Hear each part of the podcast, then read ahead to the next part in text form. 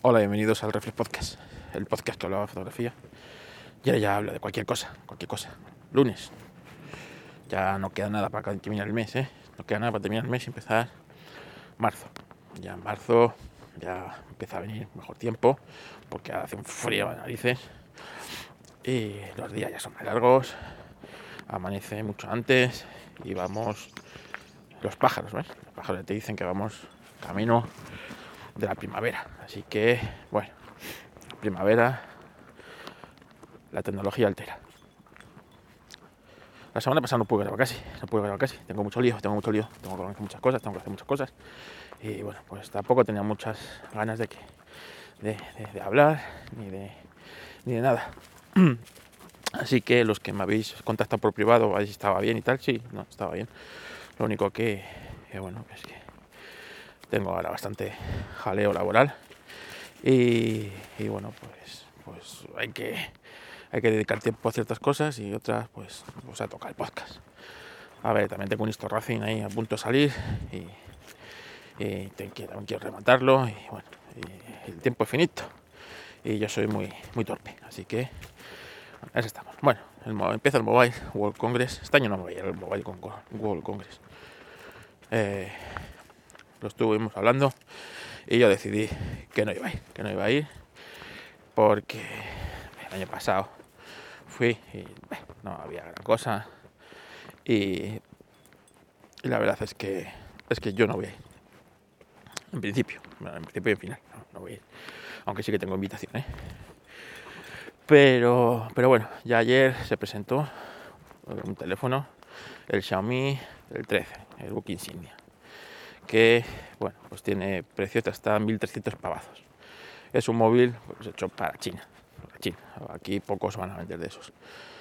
Con sus cámaras Leica, unas cámaras que fotográficamente tienen bastante, bueno, bastante punch. Todo lo que firma Leica tiene bastante punch. Todavía no llegan al nivel que llegó Leica con, con Huawei en esta fotografía. Pero bueno, ya apunta maneras eh, se centran pues, pues, para venderlo en tema fotográfico, pues acabados muy premium, todo lo que tú quieras, pero 1300 euros de, de móvil. 1300 euros de móvil que, eh, bueno, como os digo, está pensado para el mercado chino, al mercado chino, más que para el resto de mercados. Yo qué es que os diga, a mí gastarse más de 400, 500 euros en un móvil me parece, me parece, sí, un poco, un poco, pues eso, pues sí, pues vale, pues tú lo gastas, pues pues, pues muy bien. Pero vamos, que son totalmente innecesarios. Totalmente innecesarios. A todo esto se cumple un año de mi, de mi traición a iOS y mi cambio a Android, que fue por esta época del mobile, ya cuando eh, di el paso definitivo, después que lo llevara bastante tiempo valorando. Así que creo que haré un podcast especial un año y y bueno, escucharé el que hice a los seis meses, a ver qué ha cambiado eh, un año después, o seis meses después de ese, un año después, eh, os diré aplicaciones que uso, cosas que estoy más contento, cosas que, en las que mejoraría y tal. El resumen es que estoy muy contento con mi cambio a, Android y que ahora mismo no he hecho para nada de menos iOS y que bueno pues pues eso, que estoy, estoy a gusto. No, no hay cambio próximo de iOS Android. O sea, de Android a iOS. Más cosas que os tenía que contar. A ver, a ver, a ver, que os tenía que contar. Si es que ando, ando un poco, como os digo, ando un poco eh, de cabeza. De cabeza. Y tampoco tengo mucho tiempo de leer noticias tecnológicas. Pero sí he leído que Nokia ha anunciado que va a fabricar a final de este año sus móviles en Europa, cosa que me parece, parece maravilloso, me parece maravilloso que empiecen a salir compañía de China, Nokia que era la marca de tecnología europea, yo creo por excelencia en la telefonía móvil, ¿no? Y que hace 20 años parecía, vamos, eh, parecía intocable Nokia, ¿eh? ¿Quién se lo iba a decir? Que desaparecería y sería un actor totalmente irrelevante en el mundo de la telefonía móvil y que quedaría relegada principalmente al tema de telecomunicación industrial y profesional, pero fuera del mercado, ¿no? Yo no, conozco a nadie, ahora mismo tengo un teléfono Nokia, que no sea mi suegra que tiene un, Nokia de estos, 33 de estos de, toda la vida, porque, es con el que se encuentra a gusto. Pero vamos, que no conozco a nadie que tenga un Nokia. Y bueno, parece ser que han sacado también nuevos teléfonos, que parece que bueno, Nokia está aferrada a la gama baja y a la gama, a la gama media. Les echaremos un vistazo por si hay algo que merezca la pena.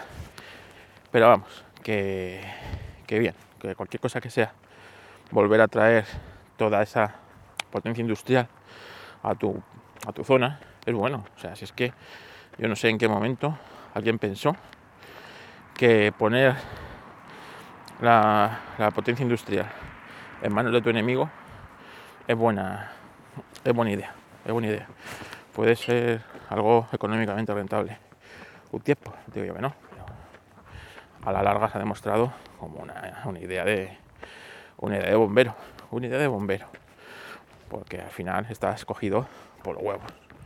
¿Vale? Está escogido por los huevos. Es como, pues eso, como cuando el ser humano dejó de ser autosuficiente.